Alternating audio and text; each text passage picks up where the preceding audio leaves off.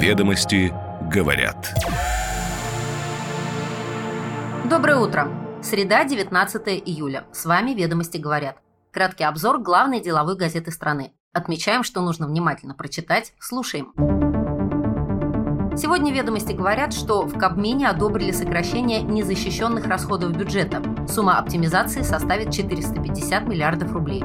Что будут оптимизировать? Москве разработали мобильное приложение «Мой ID» для хранения цифровых копий документов. Могут ли такие копии служить заменой оригиналам? ФАС сообщила о возможной монополизации рынка добычи краба и отдельных видов рыбы. Онлайн-сервисы обяжут предупреждать клиента о каждом списании денег за подписку. Ведомости ознакомились с главой единого учебника истории о конфликте на Украине. Преподавание по нему начнется с 1 сентября этого года. Теперь подробности. Ведомости говорят. В правительстве одобрили предложение Минфина сократить на 10% расходы бюджета 2024 года по так называемым незащищенным статьям, узнали ведомости. Ожидается, что общая сумма секвестра будет сравнительно небольшой относительно общей величины трат около 450 миллиардов рублей. В бюджетном кодексе нет разделения на защищенные и незащищенные расходы, хотя этот термин употребляется довольно часто, в том числе в официальных документах. Как правило, под первой группой понимают траты, которые не подлежат секвестру ни при каких обстоятельствах. Прежде всего, это социальные обязательства бюджета, пенсия, пособие, зарплаты и частично военные расходы. К незащищенным относят все остальные. Фактически защищенными, помимо оборонных и социальных обязательств, можно как минимум считать расходы на национальные проекты, реализацию посланий президента и социально-экономические инициативы правительства. Как пояснил ведомостям близкий к правительству источник, в данном случае под незащищенными подразумевались в основном расходы, за которыми не было финансовых обоснований с соответствующими расчетами. Оптимизация не коснется расходов бюджета на социальную сферу, выплату зарплат бюджетникам, межбюджетные трансферты и другие защищенные статьи, подчеркнул представитель Минфина. Согласно действующему закону о бюджете на 2023-2025 годы, ожидается, что в 2024 году расходы составят 29,4 триллиона рублей. Однако, по словам одного из источников ведомостей, объем трат, судя по всему, будет значительно выше. Например, на этот год расходы были утверждены в размере 29,1 триллиона рублей. Однако, согласно актуальной росписи трат, их сумма в этом году будет больше, по крайней мере, на 900 миллиардов рублей. Сокращение может затронуть различные административные расходы, госзакупки товаров и услуг, расширение штата сотрудников, предполагают аналитики.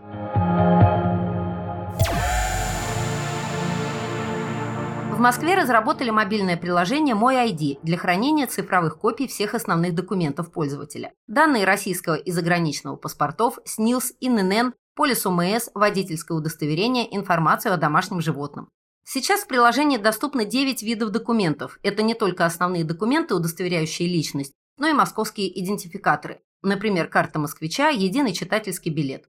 Данные из приложения можно копировать для заполнения онлайн-форм при получении услуг и сервисов, а также поделиться ими с друзьями или доверенными лицами, например, при покупке билетов или заказе пропусков. Но пока приложение не предусматривает возможность использования сведений документов, удостоверяющих личность в качестве цифровой замены оригинала. Такая законодательная возможность прорабатывается, и не исключено, что в перспективе мой ID можно будет использовать для предъявления паспорта и других документов.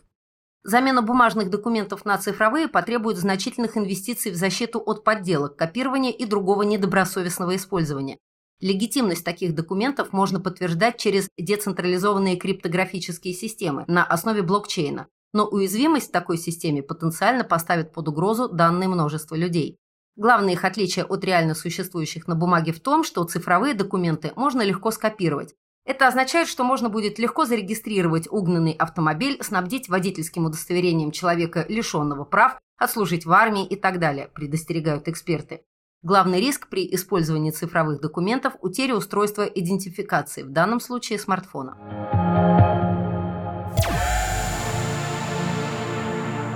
ФАС сообщила о возможной монополизации рынка добычи краба и отдельных видов рыбы. Эксперты службы считают, что к такому результату может привести грядущее распределение инвестиционных квот.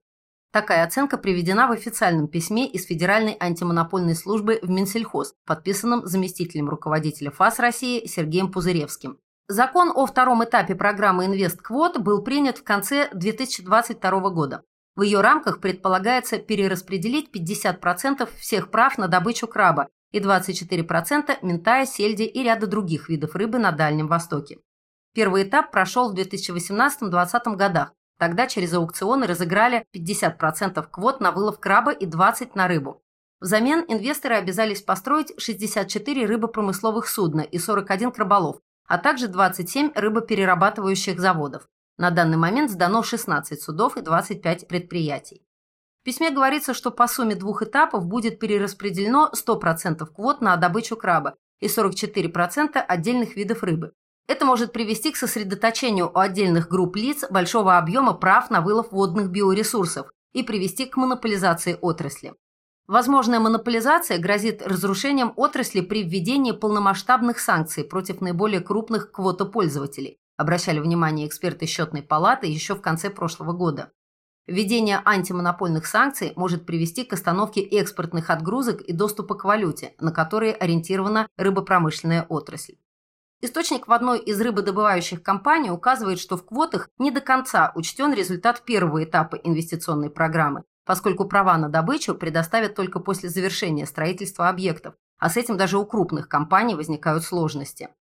Правительство может установить максимальный объем квот контролируемой группой лиц, рассказал ведомостям представитель ФАС. По его словам, таким образом позиция службы была учтена. Но источник в одной из рыбопромышленных компаний объясняет, что закон содержит лишь возможность установки ограничения. В реальности прописывать максимальную долю не планируется, поскольку против выступают крупные компании. Укрупнение бизнеса через изъятие ресурса и есть экономический смысл всей программы «Инвестквот», говорит президент Всероссийской ассоциации рыбопромышленников Герман Зверев. По его мнению, происходящее представляет частный случай более общего явления – холдингизации агробизнеса в России. В мировом рыболовстве, наоборот, сохраняется существенная доля малого бизнеса. Отказ от принципа многоукладности может привести к негативным последствиям, например, усилению пресса на запасы рыбы из-за использования сверхмощного флота и сокращению поставок охлажденной рыбы в регионы, считает Зверев.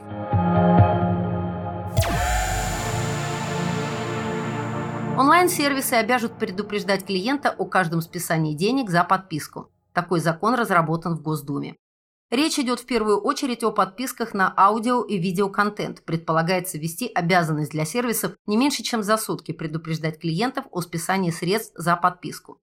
Такое уведомление должно содержать дату списания платежа, информацию о том, как прекратить подписку, а также ссылку на платформу, где можно отказаться от подписки.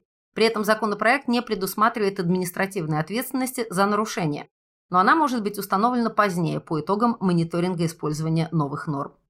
По мнению некоторых экспертов, в случае принятия законопроекта количество пользователей, оплачивающих подписку, может сократиться на 20-40% но пока точный отток спрогнозировать сложно. Это будет зависеть от финальной версии законопроекта.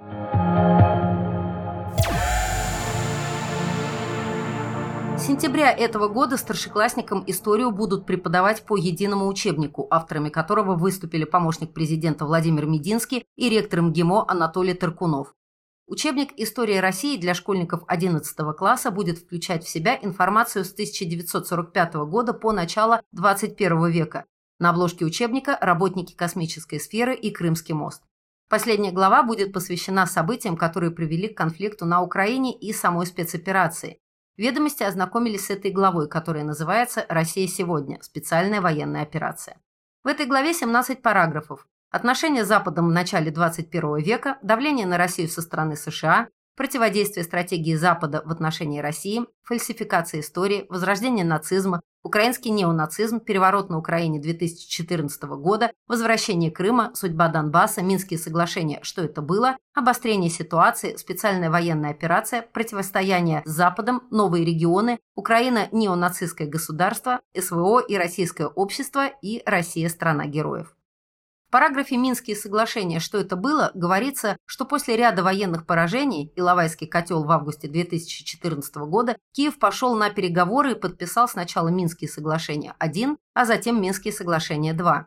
В тот момент нельзя было даже и представить, что стремление глав крупнейших европейских государств к миру на Украине – лишь маска. Что же касается киевских властей, судьба жителей Донбасса их не интересовала. Находясь в тайном сговоре с НАТО, они просто морочили голову участникам Минского процесса. В итоге частично был выполнен лишь один пункт соглашений, касающийся прекращения огня. но и он Украиной постоянно нарушался, говорится в подглавке. Там же отмечается, что лидеры ФРГ, Франции и Украины цинично признавались, что с самого начала воспринимали Минские соглашения как дипломатическую уловку, а реальной целью было дать Украине возможность нарастить и укрепить свою армию. Есть в учебнике параграф про возвращение Крыма, подглавка про судьбу Донбасса, про обострение противостояния России и Запада, когда к власти в США пришел Джо Байден и сменилось руководство Украины. Далее в подглавке о спецоперации отмечается, что российское руководство осознавало, промедление в оказании помощи Донбассу может привести к повторению трагедии июня 1941 года. Россия просто не имела права допустить повторение тех трагических событий, говорится в учебнике. Далее речь идет о том, что Владимир Путин объявил о начале спецоперации. В том числе приводятся цитаты президента. В учебнике также отмечается, узнавая любую информацию о происходящем на Украине сейчас, помните, Мировая индустрия по производству постановочных роликов, вбросов фейковых фото и видео идет непрерывно, конвейером. Заканчивается глава параграфом «Россия – страна героев», где перечисляются краткие биографии участников спецоперации с комментариями. В учебнике расположена карта с новыми территориями. Есть в главе и любопытные детали, например, о том, что в 17 веке население будущих украинских земель Полтавщина, Запорожье и Черниговщина добровольно вошло в состав русского государства как часть единого народа, а Богдан Хмельницкий подписывал договор с Москвой как гетман русского войска. В учебнике есть QR-коды, по которым можно попасть на выступление президента. Главным результатом изучения курса должно стать формирование у учащихся российской гражданской идентичности и патриотизма. Ведомости говорят. С вами «Ведомости говорят». Слушайте нас каждое утро, и вы первыми узнаете самые интересные и полезные новости. Хорошего дня!